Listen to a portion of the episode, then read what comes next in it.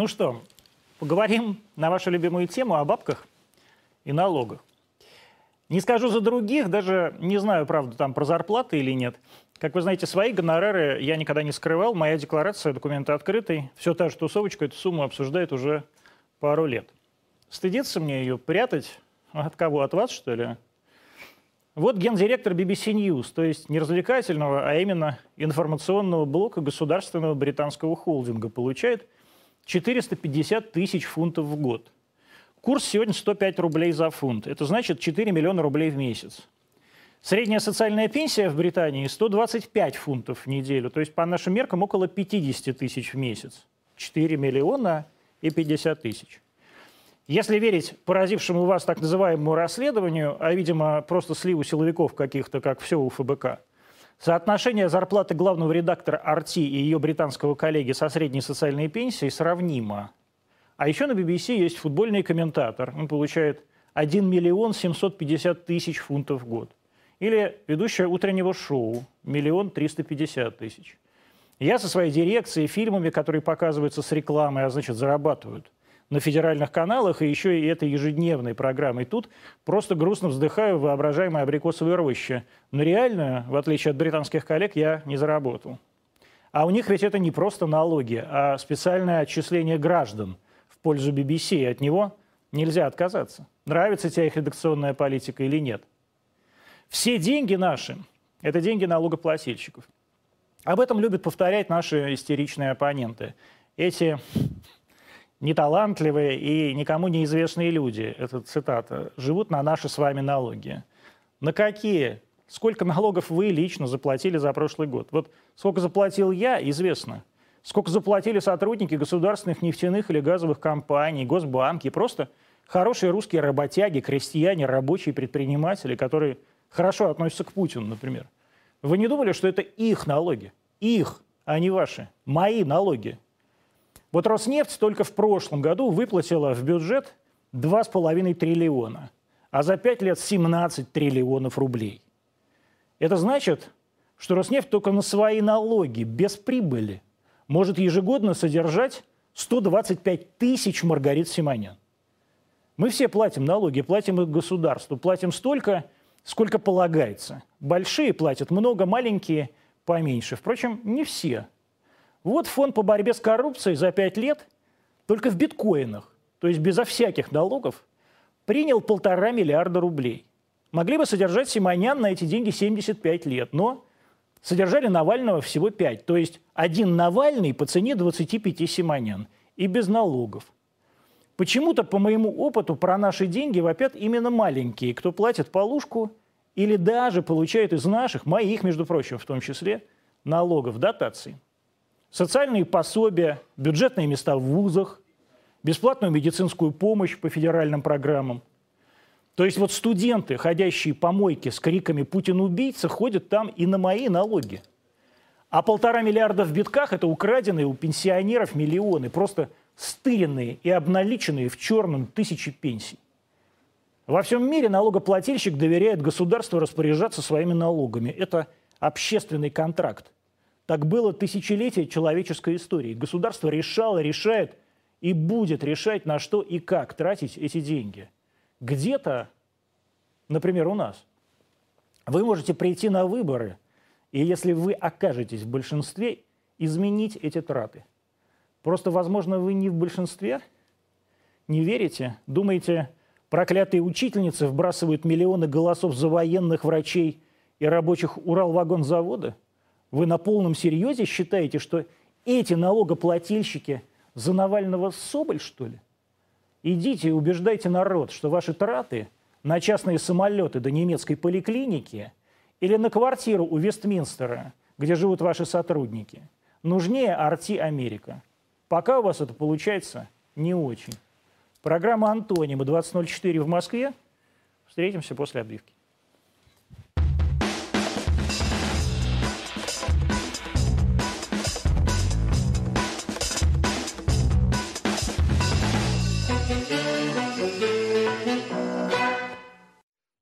Значит, котики, мы в эфире, как всегда, Арти Россия, а, Артедок, YouTube, Рутюб. а, Яндекс Эфир, ВКонтакте, Фейсбук. Сегодня я с вами один, а, потому что это предпраздничный вечер. И вовсе даже не потому, что сюда не пришел режиссер э, Александр Молочников. Честно говоря, мне было немножко даже лень смотреть фильм Саши, а хотя я хотел с ним поговорить, в частности, на тему митингов. Но Саша по какой-то причине, возможно, даже из брезгливости сюда не пришел. Я а, любую человеческую... Любое человеческое чувство понимаю и отношусь к нему с уважением. А, ждем любых людей здесь в эфире. Я многократно говорил, что мы ждем здесь включая сотрудников каких-то фондов борьбы с коррупцией, если им есть что сказать. Там просто есть интересные люди, ну, люди с каким-то опытом, ну, условно говоря, Любовь Соболь. А, а есть люди какие-то совершенно неинтересные, вот эта вся плесень, шелупонь, который там бегает и орет. В частности, вот, например, юноша, который был задержан э, в Санкт-Петербурге недавно, сейчас я вам скажу, как его зовут. Его зовут... Э, не бе бе бе бе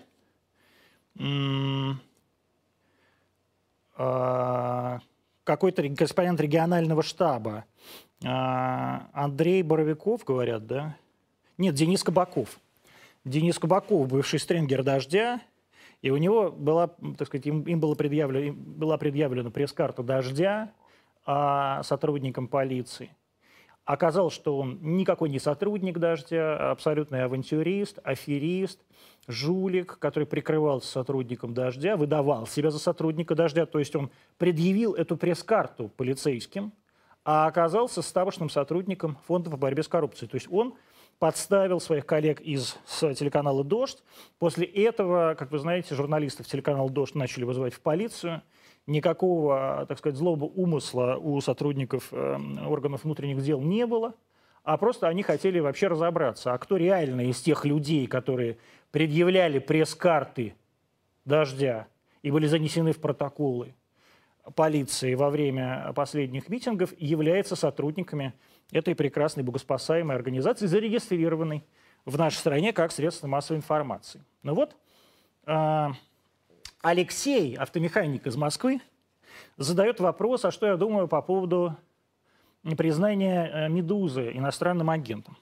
Что я думаю по этому поводу? Я э, залез на сайт «Медузы» э, и обнаружил там удивительную вещь. Значит, «Медуза Project C» сообщает нам сайт «Медузы». А это теперь, э, знаете, СМИ зарегистрированные, в смысле, являющиеся иностранным агентом. А свидетельство о регистрации, вот прям пишут все по-русски – Свидетельство о регистрации СМИ 007 0007 740 272 от 5 сентября 2014 года. Русский человек читает такую вещь и думает, господи, ну, наверное, это СМИ. А дальше мы видим адрес. А, значит, Кришьенса Барона, это такой был писатель латышский, а, дом 5, дробь 2, Рига, Латвия. И телефон в Риге 371. То есть вот это вот свидетельство о регистрации, это свидетельство о регистрации выдано там, в Риге. А, значит, что произошло? Медузы много, многократно предлагали зарегистрироваться как иностранная СМИ, которым она и является. Ну, как латышская СМИ. А, значит, э, принцип регистрации у нас очень простой. Ты идешь в Министерство иностранных дел. Если ты иностранная, иностранная СМИ, BBC, ABC, Нью-Йорк Пост, Нью-Йорк Таймс, все что угодно, Карьера де ла Сера, все, что хотите, Рижское телевидение.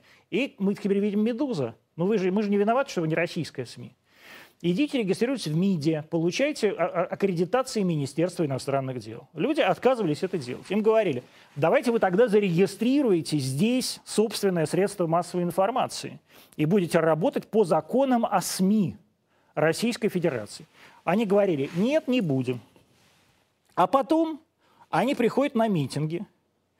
А вот конкретно, сейчас у меня есть даже некий документ. Вот Сафонова Кристина Дмитриевна, 93 -го года рождения, уроженка города Каменск-Шахтинской Ростовской области, на митинге предъявила редакционное задание, то есть помимо редакционного удостоверения «Медузы», у нее было редакционное задание, подписанное заместителем главного редактора и начальницей так называемого московского корпункта Татьяной Лысовой, это бывший главный редактор «Ведомостей». А о том, что она освещает вот эти массовые, э, э, массовые мероприятия. Но, простите, пожалуйста, вот Антон из Москвы задается вопросом, а как у вас может быть корпункт, если вы не зарегистрированы как иностранная СМИ. А если у вас, так сказать, если вы зарегистрированы были бы как российская СМИ, у вас бы здесь был не корпункт, а вполне себе самостоятельное редакционное отделение. Э, вы в этом смысле определитесь. Вы либо крестик снимите, либо трусы наденьте. То есть вы, если, если вы хотите работать как средство массовой информации, вам нужно работать по закону о средствах массовой информации, как это делают любые а, журналисты в любой стране. Ну, очевидно, что здесь, например, есть каким-то образом зарегистрировано как СМИ, там, «Голос Америки» или, а, я не знаю, «Радио Европа» или так далее. Да? То есть они имеют официальные аккредитации, разрешение на работу, поэтому они могут посещать а, пресс-конференции, например, президента, официальных лиц и так далее. Все-таки надо э, как-то иметь совесть. Поэтому, собственно говоря, «Медузу» и признали иностранным агентом, что сама «Медуза» никак не могла понять, а как она э, идентифицирует сама себя. Как иностранная СМИ или все же как российская СМИ. И хотела, вот как в моей любимой фразе, когда надо а не Федосеева, а когда надо Шукшина. То есть, когда надо мы русские журналисты, а когда надо, посмотрите, у нас адрес регистрации вот там вот э, Кришьяниса Барона город-герой Рига. Ну, пожалуйста, тогда и работайте в Риге. В Риге вы не являетесь иностранным агентом. А в Юрмале, где там еще, в Даугавпилсе, не знаю, как там у них все называется, в Клайпеде. Прекрасные есть новости, которые можно освещать и регулярно об этом писать, даже на русском языке. Я вас уверяю, там есть замечательная, крепкая, сплоченная русскоязычная диаспора, аудитория, правда, я не уверен, что для «Медузы». Это вот все, что я думаю по поводу признания «Медузы» информационным агентом. Что за странные дела творят Чехия, Болгария, на кой им-то надо? Слушайте, я читал по этому поводу множество э, версий, и склоняюсь я к одной версии, значит, э, что это э, такие разборки спецслужб которые действительно работают в центре Европы, и очевидно, что какая-то маленькая, никому не нужная и большинством людей, ну, людей на планете неизвестная страна, да, она выступает таким центром притяжения штаб-квартиры бесконечного количества разведчиков, контрразведчиков, каких-то специально нанятых пропагандистов, э, хотел бы я сказать, вроде нас, но нас там нет. А, но есть зато там вот «Голос Америки» или «Свобода», у них там, э, так сказать, э, настоящий, то, что называется Federal Building. То есть там реально прям целый кварт, такой дом огромный, окруженный огромным забором, там стоят эти вооруженные охранники, такого в Чехии вообще нет. Все это в Праге. И там работают вот эти несчастные сотрудники бессмысленных «Голоса Америки», у которых бюджет, я хотел бы вам сказать, сказать гораздо больше, чем у нас, между прочим. А они вот созданы ровно как пропагандистское вещание.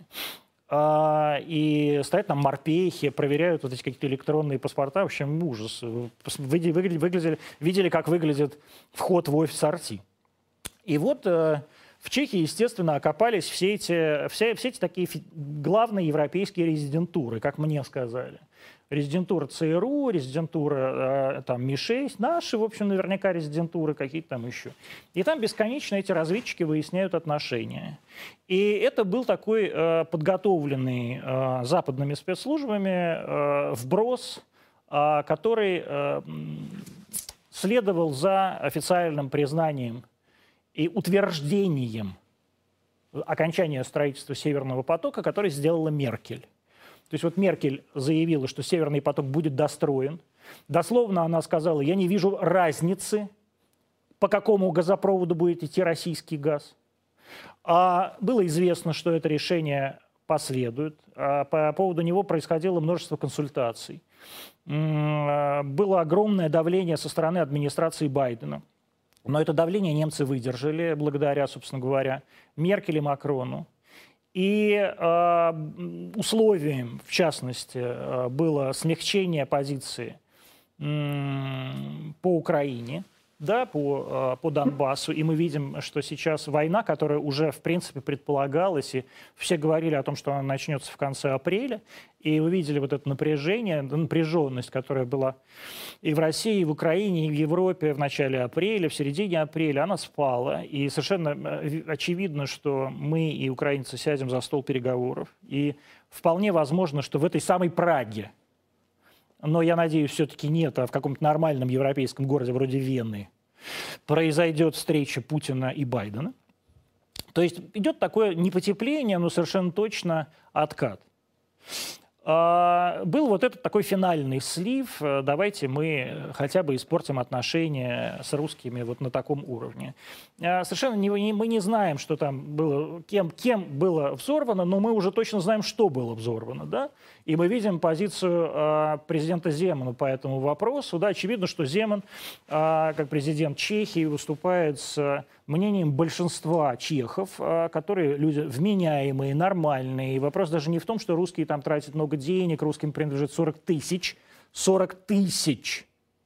И поверьте мне, эти объекты объектов недвижимости, они принадлежат не сотрудникам э, богоспасаемого канала «Арти», а вот скорее там, так сказать, живут люди, которые работают на ФБК или на «Голос Америки». И я знаю, вот, так сказать, бесконечное количество мальчиков, знаете, мальчиков 25-летних, которые сидели вот вместе со мной где-нибудь на кухне, говорили, ну вот я думаю, раздумываю, они там работают на «Голос Америки», купить трех, трехку, трешку в Праге. Я говорю, ну район какой-нибудь говняный. Они говорили, нет, ну такой, знаешь, вот типа Сокола московского, очень красивая, очень хорошая трехкомнатная квартира. Вот сейчас я ее буду покупать, потому что, ну, проще купить. Вот, так что вот этим людям принадлежат эти объекты недвижимости. И э, тем не менее, все равно чехи относятся к русским э, нормально, несмотря на то, что у нас было э, несколько конфликтных ситуаций. Вы знаете ситуацию 68 -го года. Но в то же время, знаете, кто-то помнит 68 год, а кто-то помнит э, и 45-й. И людей, которых помнит 45-й, их не меньше – и а, то, что сделали советские солдаты, освобождая Чехословакию, я думаю, гораздо более значительное и важное событие, чем то, что когда-то войска Варшавского договора вошли а, в Прагу для того, чтобы сменить одну чешскую власть на другую чешскую власть. Это я тоже хочу вам напомнить. Там не советский э, э первый секретарь появился а, после этого. А, поэтому а, позиция Земана очень понятна. Это позиция а, против этих самых спецслужб и против людей, которые окопались в чешской власти. А там, знаете, такое двойное правление, и премьер-министр конкурирует с президентом. Это тоже очень важно понимать. И поэтому Земан на следующий день же объявили, э, обвинили в, в, в предательстве и в разглашении государственной тайны. И против него э, Сенат попытался возбудить уголовное дело. Но Видимо, разглаш... если человек разглашает государственную тайну, значит, очевидно, что он говорит правду. И если человек разгласил государственную тайну, суть которой заключается в том, что русские не взрывали эти склады, это значит, люди, которым, которые узнали о том, что это тайна а разглашена, очень сильно расстроились. Это значит, что все было враньем. Это значит, что всем очевидно, что это набросы. И это значит мало того, что это склад неизвестного оружия, принадлежащий неизвестному торговцу оружием с болгарским гражданством. Но мы же понимаем, что есть вот такие, мы видели все эти фильмы, такие вот авантюристы мировые с разными вот паспортами таких вот третьих стран, которые по всему миру торгуют нар... там, а бомбами какими-то, этими першингами, а, десятками тонн кокаина, Герычем и прочей э, вот этой дребеденью. А, и очевидно, что с ним кто-то выяснял коммерческие взаимоотношения. И, конечно, э, после того, как мы все увидели на чешском телеканале фотографии наших с вами любимых друзей Петрова и Баширова, мы поняли, что это все вранье. И взрывали это, конечно, какие-нибудь ЦРУшники, которые теперь пытаются это все слить на русских. А, слава богу, это все, я думаю, забудется уже к лету. И вы, дорогие мои э, либеральные друзья, сможете обратно поехать, как вы любите, отдохнуть в Карловы Вары. Что вы думаете про Лобкова и дождь? Что я думаю про Лобкова и дождь? Я э, с нежностью отношусь к Павлу Альбертовичу Лобкову. Я с пониманием отношусь к позиции Павла Альбертовича Лобкова. Я считаю, что э, то, во что превратился телевизионный канал «Дождь», это абсолютно параноидальное, невыносимое, чудовищное. И я понимаю, что не из моих, наверное, уст это должно звучать, но тем не менее, а почему, собственно говоря, не из моих-то? Если я являюсь пропагандистом, это же не значит, что вы им не являетесь. Так вот, пропагандистский канал, который пропагандирует тупо Алексея Навального, И мы это видим по, по, по просмотрам э, так называемой продукции этого телеканала. То есть они прямо открывают э, эти трансляции и ждут так, ой, вот сейчас у нас будет 5 миллионов просмотров, 10 миллионов просмотров. И я вижу все эти безумные глаза этих ведущих, я знаю этих всех Дзитко. Все это, конечно, ужасающе. Я, например, человек, никогда с этими людьми не друживший, не общавшийся, ни в каких хороших отношениях не состоявший и не собираюсь состоять. А, но в то, и я понимаю прекрасно, э, как э, эти люди относятся к своим коллегам, с какой а, надменностью, с каким таким вызывающим чувством превосходства. А каждый вот этот мелкий э, дождевой начальничек, да, а над всем над этим царит королева Наталья Владимировна Синдеева – Анна Владимировна Александровна, я не помню. Владимировна, да. Вот. И, конечно, пожилому уже человеку, Павлу Альбертовичу Лобкову, э, бывшему звездой э, огромного федерального канала и вообще звездой нашего советского телевидения, и в сущности в этом, в этой роли являющимся э, основной ценностью этого интернет-вещания – это все обидно. Но в то же время я понимаю, как тяжело работать с Пашей. Я с Пашей работал. А, я официально предложил Павел, Павлу Альбертовичу работу здесь у нас на Арти и предлагаю ее. А, эта работа, с моей точки зрения, не должна быть связана никак с политическими а, действиями или с политическими убеждениями Павла Альбертовича. Я, честно говоря, не знаю политических убеждений Павла Альбертовича, ими не интересуюсь. Я считаю, что э, он как ведущий научно-популярных э, сериалов и программ очень недооценен, а как ведущий политических новостных эфиров переоценен. Я понимаю, как тяжело работать с Павлом Альбертовичем. Э, руководитель этого холдинга Маргарита Симонян тоже понимает, она знакома с ним давно. И когда я сказал, что собираюсь предложить Паше работу, он мне сказал, только а, отвечать за него будешь сам. Я официально буду отвечать за Павла Альбертовича, но понимаю, если это произойдет, как это непросто. И я понимаю, как непросто руководство «Дождя», честно говоря, с Пашей, который все свои публичные, все свои э, личные переживания и э, корпоративные проблемы выносит в паблик. Это ужасно муторно для начальства, это ужасно травматично, и то, что э, Наташа Синдеева так долго это терпела и продолжает терпеть, это, конечно, тоже ее э, огромная заслуга, и я считаю, менеджерский героизм. Где бы посоветовали провести эти майские и чем заняться? Что, вот я, например, пытаюсь уже э, две недели снять хоть что-то в Абхазии. И у меня ничего не получается, а у меня там куча друзей, они там в руководстве республики и так далее. И я вот ничего не могу найти. А, я посмотрел цены в Крыму. Это к вопросу о том, что вот ты, сволочь, не хочешь отдыхать на, на вот иди патриотический курорт. Я как раз там и хочу. Я вот никуда не хочу лететь. Я даже туда, честно говоря, не хочу лететь, но просто я уже очень устал, я не, не, невыносимо это каждый день. А, и в Крыму это я посмотрел, я посмотрел ту Мрию, и я думаю, господи, господи, ну покажите мне же этого человека, который эти цены просто назначает. Там, значит, там мы просто ну, с друзьями, с коллегами э, собираемся поехать, ну, в частности, вот с моими коллегами с Арти. И э, там, например, в этой Мрии какой-то самый дешевый, вот там есть такие коттеджики, и вот там самый дешевый коттедж на 8 дней стоит 3 миллиона рублей. 3 миллиона рублей. Это вот только генеральный директор BBC себе может это позволить, даже Маргарита Симонян не в состоянии себе позволить такую роскошь.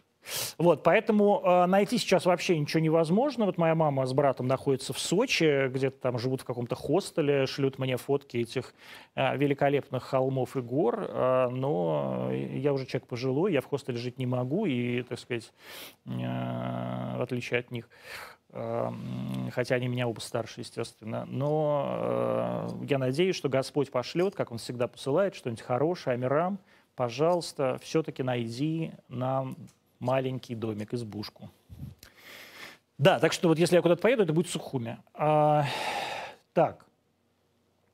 Что вы думаете о желании движения 40-40 попасть в Госдуму? Я думаю о желании любых совершенно общественно-политических сил – попасть в Госдуму только хорошее. Я считаю, что это самый правильный, единственно возможный путь а, решения общественных проблем, твоих претензий к а, действующей власти и, или к социально-бытовому устройству общества. А если движение 40-40 хочет пойти в Государственную Думу, я это только поддерживаю, потому что мы с вами понимаем, что у движения 40-40 есть общественный потенциал. То есть я абсолютно убежден, я искренне это говорю, я так считаю, что поддержка в обществе у движения 40-40 гораздо больше, например, чем у Фонда по борьбе с коррупцией. Просто движению 40-40 не нужно выводить, вернее так, а что не нужно выводить? Вот, а вы знаете, сколько ходит, например, в год людей на крестные ходы. Вот я так хотел сказать про массовые мероприятия. А вы знаете, вот крестный ход к, по Невскому проспекту в Питере, к Александре Невской лавре. А вы знаете, вот эти крестные ходы в Кировской области, там люди идут с этой иконой, трехдневный крестный ход. Вы знаете, сколько там тысяч людей? Вы правда думаете, что там 100 человек, детей каких на мойке, это сравнимая с этим цифра? Вы вот сейчас пойдите в храмы на Пасху и посмотрите, сколько людей сейчас на Пасху придет в эти храмы, они все будут битком, а ведь это означает, сколько людей не пришло, не придет в эти храмы, потому что они знают, что они там не поместятся, или будут бояться коронавируса и так далее. Это миллионы людей. И, конечно, потенциал, избирательный потенциал у а, Кармухина а, огромный. И не воспользоваться сейчас кармухинским потенциалом а, было бы довольно глупо. Другое дело, что мне кажется, что он является еще меньшим попутчиком нынешней власти, чем и, например, тот же самый запрещенный, как он признанный этой нежелательной организацией, или как сейчас надо говорить, фонд борьбы с коррупцией. Потому что, э, как вы видите, э, начальство наше, Владимир Владимирович Путин, они не признают экстремизм в любой форме. Да, и любое, то есть как, раскачивание лодки, это ведь означает вот такой крен, да, то есть как бы и в одну сторону, и в другую. И в этом смысле любая суперконсервативная идеология для нынешней власти настолько же чужда, как и суперлиберальная. Нынешняя власть, она ужасно центристская, она очень, э, она требует устойчивости. И благодаря этой устойчивости эта страна худо-бедно развивается. Да, вы можете быть недовольным тем, как она развивается, но тем не менее она развивается в очень сложной для себя ситуации. Но, тем не менее, я бы советовал Андрею попробовать, потому что и Андрею, и Малафееву, который за ним стоит, потому что, мне кажется, это, э, так сказать, очень правильное направление, и я ничего не вижу плохого в том, чтобы э, консервативная христианская политическая сила появилась в России, была представлена в Государственной Думе, и была представлена э, яркими, неординарными, пассионарными. И такими ужасно э, пробивными людьми, как Андрей Кармухин, например. Я в этом смысле могу уже... Он не является, безусловно, я не являюсь его избирателем, я многократно говорю, что я являюсь избирателем «Единой России», но, а, так сказать, я желаю Андрею в этом смысле всяческих политических успехов, как, например, я желаю тех же самых успехов Захару Прилепину. Я тоже считаю, что такие люди должны в Думе появляться.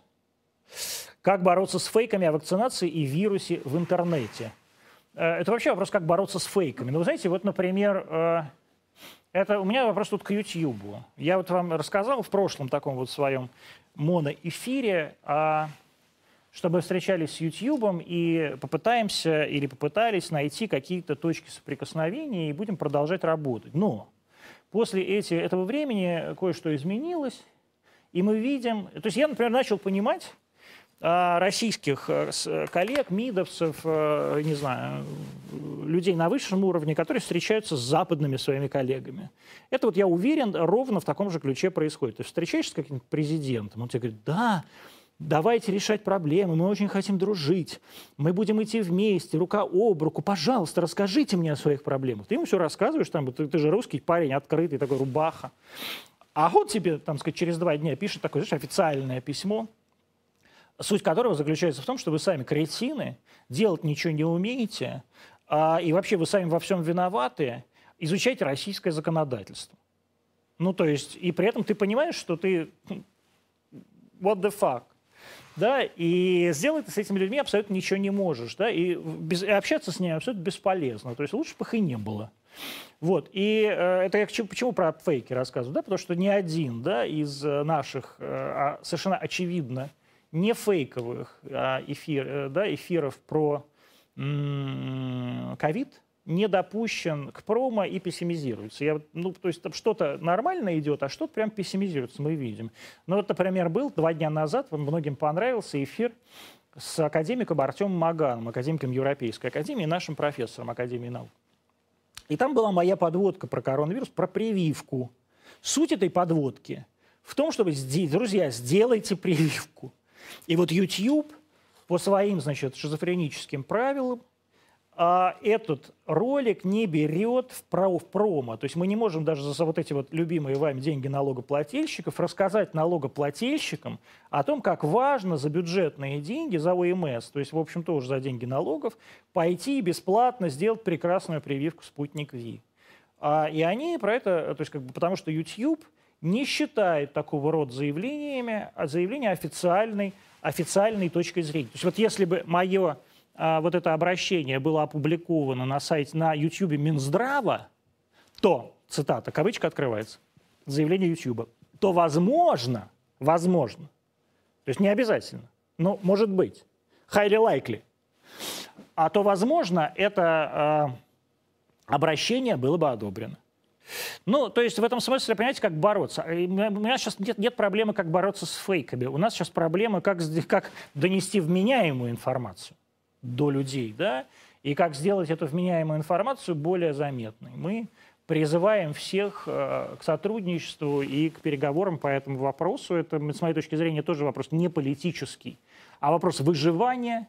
Мы знаем, что в России сделано всего 8 миллионов прививок. 8 миллионов, а прививка у нас появилась в декабре, а сейчас май будет. А в Америке в то, в то же время сделано уже, по-моему, что-то под 170 миллионов, а у нас всего 8. Понимаете? И это вопрос не нехватки вакцины. То есть у нас действительно в каких-то регионах а, стоит очередь, там не рассчитали поточность, да? А в каких-то регионах, например, в Москве, иди, делай, пожалуйста, да, и, э, так сказать, любом, будущее э, прописано в любом регионе России. С тебя никто даже прописку не будет спрашивать, только паспорт гражданина России в торговых центрах, в молах, чуть ли не в кинотеатрах уже начали делать. И никто ее все равно не идет делать. Но это абсолютно потрясающе. И мы видим сегодня, как на 73% за один день а, повысилось э, количество выявленных случаев. Мы вступили в третью фазу. Давайте это мы признаем. А это больше не надо, ну то есть, вернее так, не то, что не надо скрывать, никто этого не собирался скрывать. Просто вот это случилось, мы в ней оказались, как я вам и говорил, мы никакие не особенные, ничего такого мы замечательного не сделали. Никак там наша популяция специально не, не, не получила никакой популяционный иммунитет. Мы а, имели огромную фору в виде прививки. Причем у нас любят говорить про три прививки. Никаких трех прививок мы, естественно, не видим. Видим мы только одну прививку спутника, спутник Ви. И слава богу, не надо нам три. Дайте нам одну. Идите и сделайте эту одну прививку, черт вас возьми. На 73% в Москве увеличилось количество за один день. Вот так сейчас будет идти по геометрической прогрессии а каждый день. Потому что так устроена эпидемия. И мы в этой третьей волне окажемся. И я боюсь, что э, придется в каких-то регионах снова перепрофилировать центр. Существует ли адекватная защита ЛГБТ-сообщества без европейского сумасшествия? Слушайте, на меня вот сейчас же, как вы понимаете, из-за этой мойки, а, кстати, Давайте про мойку я скажу отдельно. Значит, э, вы помните, что мы открыли конкурс мемов а, по поводу э, антонимов и, э, так сказать, обещали вам разный наш мерч, и мы специально для вас сделали мерч, который вы будете получать за лучшие, за лучшие мемасики. Вот он. Вот. Его нельзя укрупнить, да?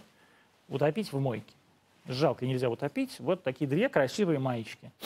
А, значит, э, по поводу... Да, и вот из-за этого на меня набросились очень много всяких разных а, педиков мне пишут. Значит, педики... Самый смешной... Сегодня очень смешной а, значит, гомик написал, сейчас прочту вам. Это все в Инстаграм, там разные есть вещи.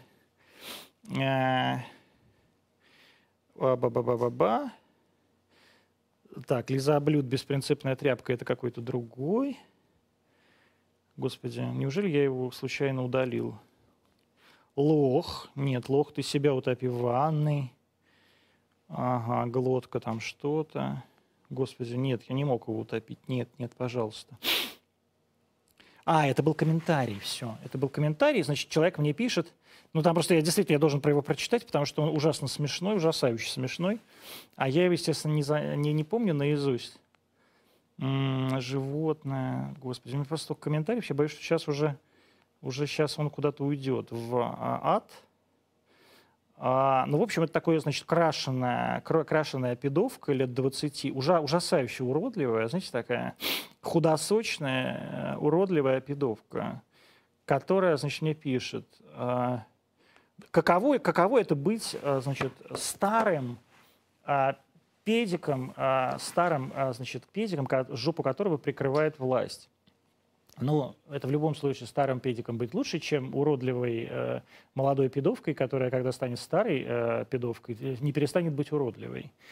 Вот. Но э, я не знаю, как кто там мне прикрывает власть, но в отличие от вас всех, я свой камин сделал 8 лет назад. И сделал, как вы знаете, тоже на государственном проекте. И эти 8 лет, так сказать, не были простыми. И то, что я работаю на этом государственном канале сейчас, это в некотором смысле моя победа. Личная, не ваша. Вы тут вообще ни при чем все. С вашими гей-парадами, с вашим ЛГБТ-движением. За эти 8 лет я а, стала единственным официально а, признанным, действительно. Вы хотите сказать, что путинским? Да, пожалуйста. А что это значит? Плохо? Плохо быть путинским? Вы же говорили, что Путин ненавидит все геев, и Путин их будет э, сжигать. Ну вот не сжигает же. А является ли это доказательство, что я уникальный? Да. Но являюсь я действительно в этом смысле уникальным? Да. А что, кто-то из моих коллег пошел и сделал такой же камин Вот эти все ведущие, начальники, музыканты, а, сотрудники федеральных министерств, ведомств. А вы сами, вот, так называемые ЛГБТ-активисты, которые на самом деле просто сидите на мефедроновых вечеринках после трехдневного э, тусования в ужасающих этих клубах. Вы сами-то сделали что-то полезное для этого? Или вы способны только а, так сказать, на то, чтобы писать шизофренической безграмотности комментарии в своих не очень популярных инстаграмах? А, поэтому у меня ответ на этот вопрос очень простой. Если вы сами что-то заслужили, то э, ваша вот эта заслуга, она и является э, доказательством прав э, ЛГБТQ+, э, в нашей стране. Если вы сами ни черта не заслужили, являетесь абсолютно бесполезным ничтожеством, то и прав у вас, естественно, никаких нет, кроме водительских. И то, если вы их получили с третьего раза. Какие пути развития отношений между Россией и Украиной в ближайшем будущем видите вы? Я всегда надеюсь на улучшение отношений между Россией и Украиной, а, но оно никогда не случается. Украина – это главное мое разочарование, наверное, последних, последних лет, потому что мне всегда казалось, что мы сможем договариваться, а мы не договариваемся. И э, в 2014-2015 году мне казалось, что в этом, ну, несмотря на то, что я, моя позиция всегда была очень взвешенная, я считаю, что а, и говорил это всегда, что, и можете это посмотреть даже на всех моих там эфирах, я не знаю, блогах и всем чему угодно, что в этом огромное, что главная вина в этом украинском. Но сейчас я прям вижу, что основная вина украинцев. И э, это непоследовательность, это жестокость, это чудовищное неумение воспринимать свою нацию как единое целое и попытка разделить ее всегда на две, поэтому враждующие части. Привела именно к тому, к чему все пришло, к войне на востоке Украины, гражданской войне на востоке Украины, и к тому, что Россия наконец решилась на присоединение Крыма, что я считаю большой подвиг России и крымчан. А, я надеюсь, что а, эти отношения можно будет привести к какой-то, наши отношения между Россией и Украиной, привести к какой-то, какому-то статус-кво, заморозить их на какое-то время, да, то есть перевести ожесточенную фазу в более лояльную. Но а, эта моя надежда не является моей верой. Да, то есть я надеюсь, но, честно говоря, в нее не верю, потому что я не верю в украинцев. Вот. Потому что если вот с западными нашими партнерами можно разговаривать как с YouTube, да, ну, то есть ты уже сразу понимаешь, что тебе от них нечего ждать. Да? Ну, то есть это все равно все придет вот к такому, вы сами во всем виноваты. То с украинцами вообще все понятно, но эти хотя бы от нас ничего не хотят. А с украинцами все понятно. Они хотят как бы и денег наших, и еще и поиметь нас. Вот. И так было всегда, и так будет всегда. И поэтому я не верю в то, что эти отношения можно нормализовать. И, честно говоря, не считаю, что их надо нормализовывать. А считаю, что, так сказать, этот процесс, процесс распада империи, он же не, не поступательный, то есть он не центробежный он ужасно хаотичный, это теория хаоса. То есть империя сначала распадается так, а потом она начинает снова склеиваться, как калейдоскопчик. Да? И я уверен, что вот эта распавшаяся Советская империя в 1991 году, как мы видим сейчас, начинает склеиваться постепенно вокруг России, ну и вокруг, кстати, каких-то других больших э, или небольших образований. Да? То есть эти куски от этой распавшейся империи пытаются присоединиться к более тяжелому центральному носителю. И таким сейчас является основным носителем России. И эти куски будут присоединяться. Еще раз вам говорю, здесь это совершенно вопрос не России, Украины, Молдавии, там, не знаю, Прибалтики и так далее. Это просто вопрос закона распада империи. А, и я уверен, что какой-то большой кусок Украины еще присоединится, а, вернее, вернется обратно. То есть здесь это не, не является э, отъем, отъемом чьей-то территории. Никто ни у кого не отнимает ничью территорию. Мы все являемся территорией Российской империи. Мы все живем, молдаване, украинцы, латыши,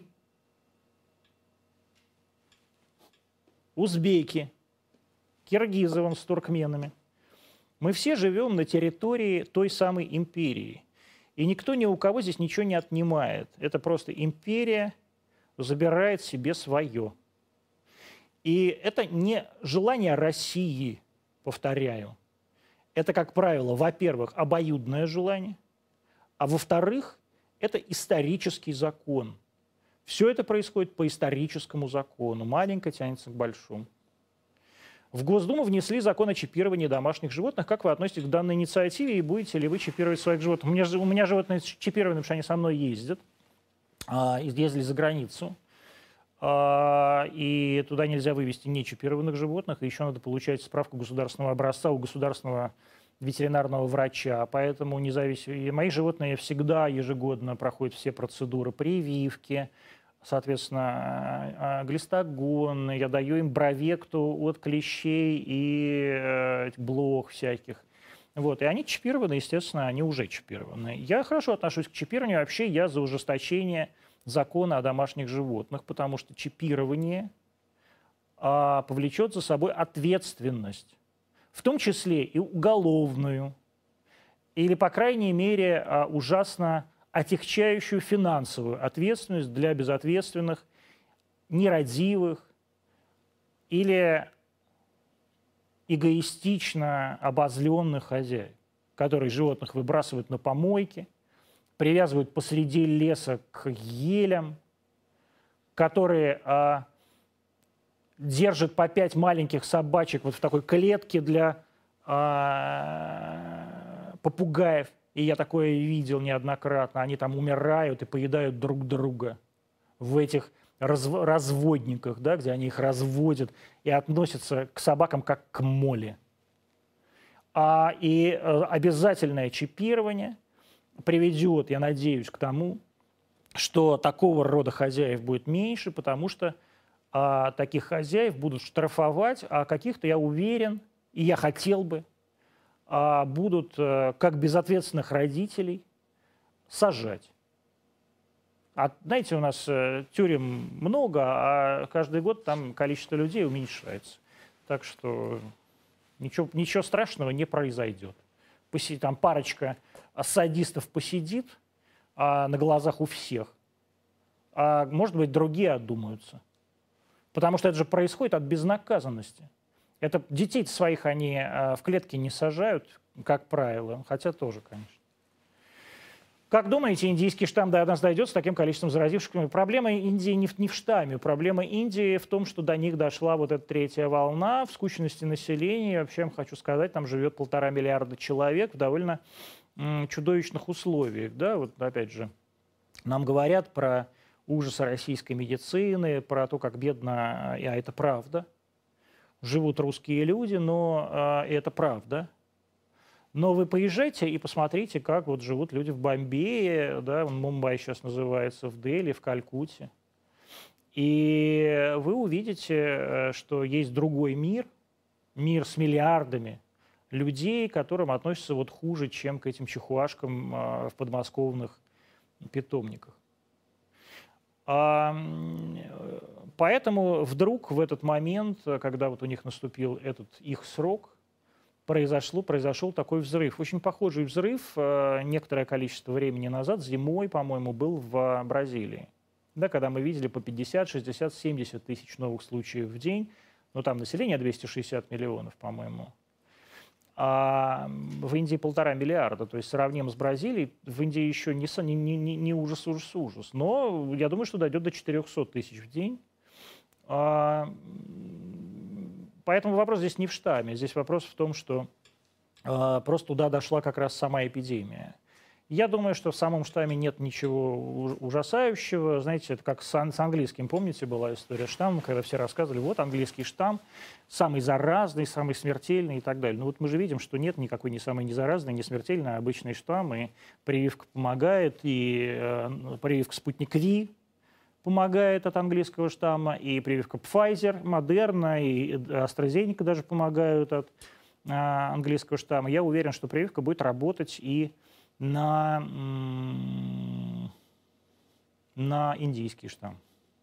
Что думаете по поводу идеи укрупнения регионов, про которые недавно говорил Хуснолин? Друзья, мы завтра запускаем прекрасную программу Егор Станиславович, который будет вести Егор Холмогоров. И как раз завтрашний первый выпуск, это первая его историческая лекция, э, такая 25-минутная, она будет посвящена как раз инициативе, ну, вернее, не инициативе, а вот этой неосторожности, который позволил себе вице-премьер Хуснулин, выступая в высшей школе экономики. Высшая школа экономики ужасно перепугалась, э, так сказать, от этого всего не дает никому видео. Нам например, не дала видео этого. А мы, на самом деле, я, например, нормально к этому отношусь. Я не понимаю, зачем России столько регионов, действительно. Я не понимаю, зачем России нужна эта еврейская автономная область. Вы понимаете, что в еврейской автономной области нет никаких евреев. Да? Все евреи живут в Израиле или в Москве. А там живут казаки амурские и какие-то местные народности. А евреев туда завезли в 30-е годы просто а, в ссылку. Вот, поэтому э, давайте действительно мы придем к какому-то человеческому знаменателю, и какие-то регионы совершенно очевидно должны быть укрупнены, они постоянно укрупнялись, укрупняются. Вспомните ситуацию с Иркутской областью, с ХМАО там, и так далее. Вот, поэтому, э, э, так сказать, это просто оптимизация, оптимизация трудозатрат большого начальства. Вот же о чем говорил Хуснулин, что я лично просто не хочу с рабочими поездками регулярно ездить в Биробиджан. Я же не езжу, условно говоря, там, с непосредственной рабочей поездкой в какой-нибудь Алметьевск. Потому что Алметьевском занимается президент, э, вернее, глава э, Татарстана. Да, ну такая же история здесь. То есть как бы э, Биробиджаном должен заниматься глава Хабаровского края, например, да, а если регион будет присоединен туда. То, так я к этому отношусь. Можете прокомментировать новые события вокруг фонда доктора Лизы и Ксении Соколовой? А, знаете, я просто... Люди же не знают, о чем идет речь, а я знаю, потому что мне Ксения сейчас написала об этом, я об этом тоже узнал недавно. Значит, э, Замоскворецкий СК э, возбудил новую проверку по факту самоуправства. Э, по факту самоуправства Ксения Янисовна Соколова, являясь президентом, ну, в общем, по факту самоуправства. Я лично, значит, все знают, что у меня были э, близкие отношения с Елизаветой Петровной и с фондом, для, и с Ксенией Скаловой. Для меня эта ситуация болезненная. Я считаю, что... Дорогой Глеб, поскольку все инициирует Глеб Глебович Климк. Дорогой Глеб, ты обалдел. Вот все, что я могу тебе сказать.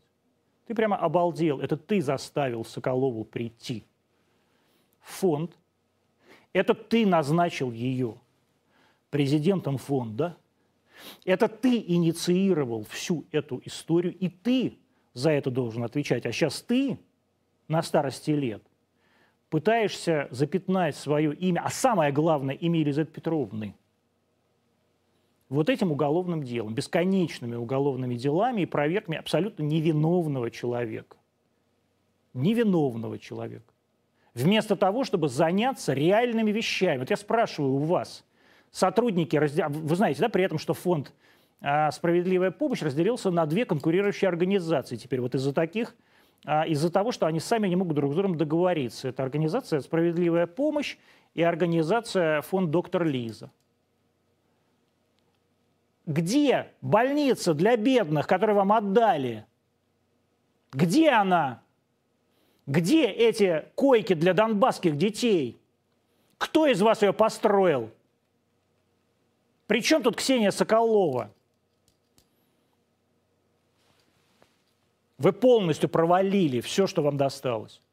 И это, собственно говоря, вы, помимо всего плохого, что вы сделали после смерти Елизаветы Петровны, а потому что ничего хорошего вы не сделали, кроме одного. Вы меня лично научили, как не надо себя вести. Поэтому, в частности, два года назад я уже не являюсь директором фонда «Спидцентр», в частности, для того, чтобы, если со мной что-то случится, вот такого не было.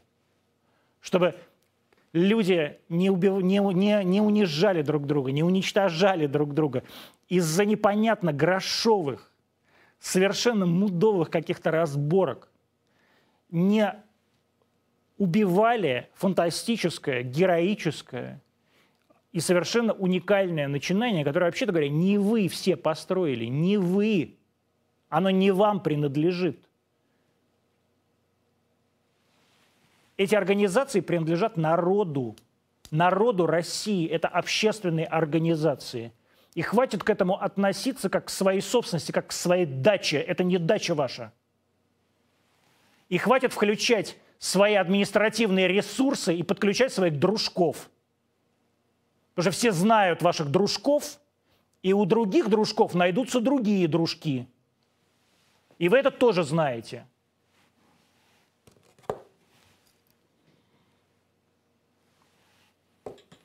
Не кажется ли, просто стыдно, просто стыдно, старый человек. Просто должно быть стыдно смотреть сейчас на себя в зеркало –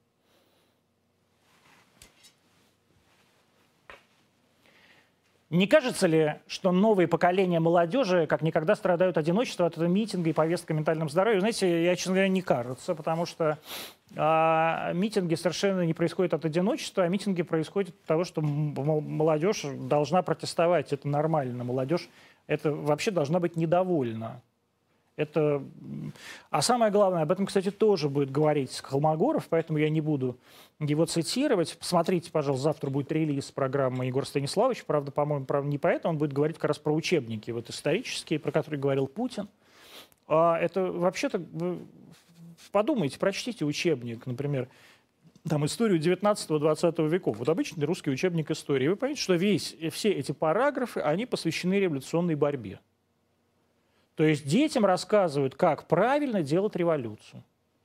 Детям не рассказывают, сколько важных вещей по всей стране от Ревеля до Владивостока сделало земство. Детям не рассказывают про консервативное а, движение, про братьев Киреевских, про Хомякова, про Аксакова. Детям рассказывают вот про то, что им писали в 1937 году еще историю революционного движения. И, э, так сказать, вот это к этому вопрос, конечно. То есть вы как бы с одной стороны сами против, как говорите, ой, вот эти митинги, революции, а зачем же тогда всех учите-то этой революции? Чего ж вы тогда всем рассказываете-то про всех этих бомбистов бесконечных, каких-то там этих революционеров, героев 905 года? Ну какие же герои, ж подонки? Подонки. Ну зачем же вы про этих подонков бесконечно? От одной редакции к другой, от одного историка к другому рассказываете несчастным этим нашим детям и учите их, как на самом деле э, делать эти взрыв-пакеты.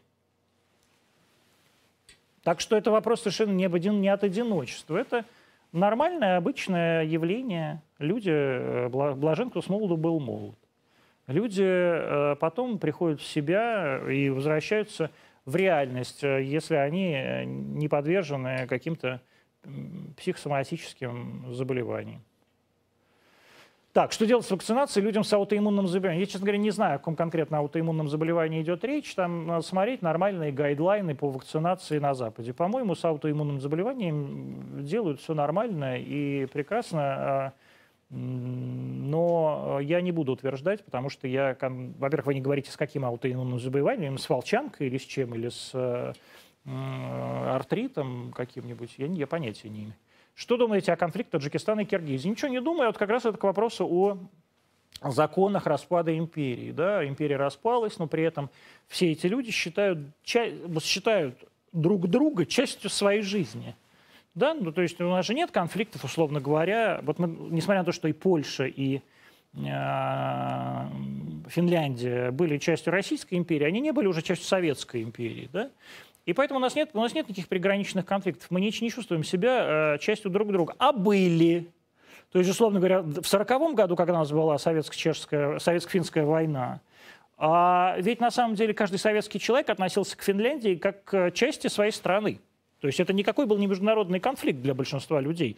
Точно так же, как и конфликт Польши, да, и аннексия Польши. Потому что это как бы люди еще 20 лет назад жили в стране, в которой это было, эти территории были и эти народы были частью твоей собственной империи. И это, собственно говоря, люди говорят, думали, что они свою собственную, может быть, кстати сказать, не, не, не без э, смысла, думали о том, что эти территории являются частью их страны. И это не, не они аннексируют что-то, а это у них аннексируют что аннексировали когда-то что-то.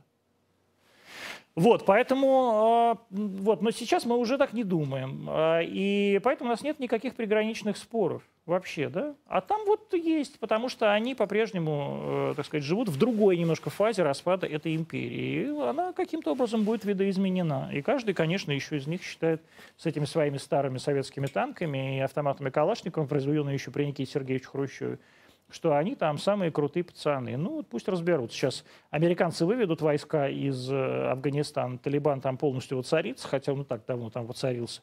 Но еще посмотрите, как там будет устроена вся так сказать, центральная азиатская безопасность.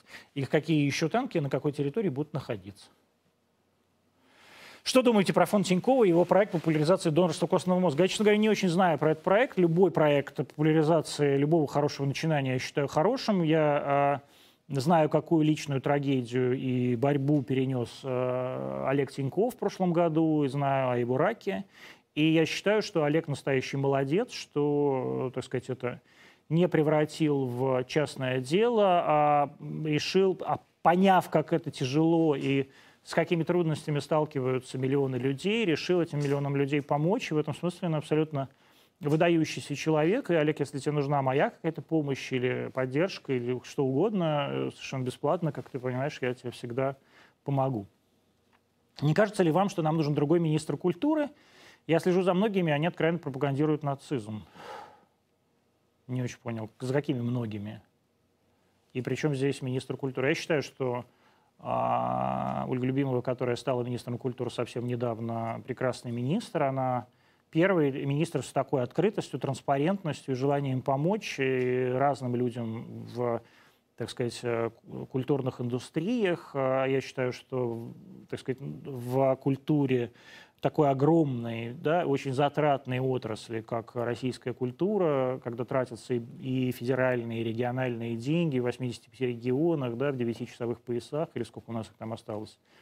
А, нужен менеджер, а не, например, деятель культуры. То есть вот почему, например, я уверен, что не нужен никакой там худрук на должности министра культуры или там директор библиотеки, а нужен вот именно такой менеджер. И я считаю, что Любимого совершенно прекрасный в этом смысле менеджер, по крайней мере, то, что я вижу. И я, у меня была личная э, история, нам было очень нужно прокатное удостоверение для фильма «Сестры», и Министерство культуры нам за очень краткий срок в этом смысле помогло, и помогали не арти, а лично мне, по моей личной просьбе. Причем я не, не просил любимого, а просто в Фейсбуке написала, а она мне ответила в Фейсбуке, то есть просто написала в личку, да. А, и в этом смысле это первый министр, культуры, который со мной так общается. Поэтому я считаю, что никакой нам другой министр культуры не нужен, она прекрасная. И там много хороших э, людей, которые работают, занимаются своим делом и помогают, еще раз говорю, десяткам тысяч людей, которые работают в культуре в России. Как относитесь к парадам? Почему во время пандемии? Я еще раз говорю. Значит, во-первых, парад в основной своей массе не является массовым мероприятием. Массовым мероприятием, например, является бессмертный полк. Его, по-моему, не будет. Парад – это все-таки довольно ограниченное по количеству участников и по контактам э, мероприятия. Люди, которые там будут маршировать, они и так живут в казармах, да, так на минутку. Соответственно, они либо вакцинированы, либо переболели. Люди, которые стоят на трибунах, стоят от них в с каких-то там 100 метрах. А будут эти люди стоять, например, на гостевых трибунах, я не знаю, да, и, по-моему, этот вопрос решается. Я считаю, что после того, как страна год просидела фактически на локдауне, она должна из этого локдауна выходить постепенно, и в этом смысле парад является мероприятием одобрения да, и поддержки вообще нации. И поэтому э, говорить о том, что он не нужен, это как бы глупо. А, но я считаю, что относиться к этому надо осторожно, с осторожностью, и я уверен при этом, что э, а, власть это понимает, и Министерство обороны это понимает. Я повторяю, я э, неоднократно говорил, что Сергей Кужгет Шойгу один из первых сделал прививку, сделал ее публично, то есть он понимает важность этого всего, и за это ему огромное спасибо. Я уверен, что, так сказать, на эпидемическую ситуацию парад никак не повлияет. Как вам результаты Оскара 2021 года? Ну, вы понимаете, да, что не было никакого проката в 2020 году. Там он, фильм какого-то этого Ильи Найшулера стал э, лидером проката с 6 миллионами в Америке. Да, ну, то есть совсем нонсенс. Там лидера проката собирают в первый уикенд по 250 миллионов. Вот. А, поэтому, э, но тем не менее, я посмотрел один, ну, то есть я посмотрел фильм «Победитель», да, то есть э, «Землю кочевников». Я не могу сказать, что он произвел на меня какое-то выдающееся впечатление. Это такое очень авторский, авторское кино, как раз про американскую бедноту. Извините, у меня начинается аллергия из-за этой всего цветения, и у меня ужасающий совершенно с носом. А, вот, и ну, то есть я, я ну, на, на, на, на, на общем фоне отсутствия чего бы то ни было, да, я считаю, что и это кино, и фильм «Отец», да, э, Энтони Хопкинс получил главную мужскую роль. А, это не самый, плохий, не самый плохой вариант. Ну, то есть это точно не хуже, знаете, чем «Властелин колец», который получает «Оскар». Как относитесь к власти, при которой ветераны войны мечтают о холодильнике? Послушайте, вы думаете в Америке. Вот, вот к вопросу о жизни кочев... о земле кочевников. Вот посмотрите, пожалуйста, фильм «Земля кочевников». А, там тоже все не очень. Да? И всегда есть люди, всегда есть люди бедные, всегда есть люди э, забытые, всегда есть люди брошенные, всегда есть люди э, голодающие в самых богатых странах. И как я отношусь к власти, где ветераны войны мечтают о холодильнике? Знаете, когда я родился, о холодильнике мечтал каждый ветеран войны. Но ветеранов войны были миллионы. И это были люди работоспособного возраста. И не было в моей стране человека, который бы не мечтал о холодильнике, о телевизоре, о ковре, о румынском диване – или о связке бананов. А сейчас я живу в стране, где вы, неизвестный мне человек, спрашиваете, как вот я отношусь к тем, где, представляете, есть три ветерана, которые мечтают о холодильнике. Хорошо я отношусь а, к этой стране и к этой власти, при которой теперь уже у большинства людей есть холодильник. Совершенно точно, даже на моем веку, несмотря на то, что мне тут вот пишут, что я старый пи пидор, а сегодня был даже вопрос, как такой пожилой человек умеет сохранять свою форму. Все равно а, я прожил не 80 лет, а всего 45. И вот за эти 45 лет как расцвела моя страна. Как вы относитесь к домашнему образованию? Считаете, что современные школы устарели? Нет, я не считаю, что современные школы устарели, но при этом к домашнему образованию я отношусь хорошо. То есть каждый человек имеет право выбрать, э, где будут и как будут учиться его дети. Важно, чтобы они учились. Важно, чтобы эти дети получали образование, и это образование было хорошим. И в этом, например, задача государства помочь. Ну вот, например, опять же, если сравнить с американской системой образования, как вы понимаете, вся система а, хорошего образования в Америке – это система частных школ, частных колледжей и частных университетов. А я считаю, что России тоже надо развивать частное а, образование. Хватит хныкать, хватит значит, э, прикидываться ветошью, а хватит э, идти на поводу у спекулянтов, вот у тех, кто говорит, это все наши налоги. Вы на свои налоги э, бабку одну пенсионерку, он холодильник ей не купили. А, надо вводить действительно больше частного образования. А преподаватели должны хорошо получать, и нужны частные эндаунтменты. А, у университетов должны быть возможности вкладывать деньги и много денег в научные исследования, в развитие и в обучение. Вот, так что я нормально отношусь. Как вы думаете, будет ли у нас отключать от SWIFT? Я думаю, что не будут нас отключать от SWIFT. А, было заявление Европарламента. Вы знаете, что Европарламент – это организация бесполезна. Она еще более бесполезная, чем какой-нибудь там муниципальный совет э, Хабаровского района какого-нибудь, Амурского. Вот, это просто сборище э, вечно пьяных, э, очень некрасивых, бездарных депутатов, выгнанных из собственных парламентов, как правило, как правило, в провинциальных европейских странах, вроде Румынии, Польши и Болгарии.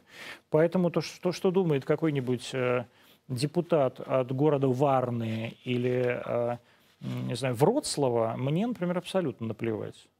То есть они могут думать все, что угодно. От SWIFT э, вас могут отключить только, э, сказать, операторы – двух э, крупнейших национальных валют, видимо, да, то есть доллара и евро.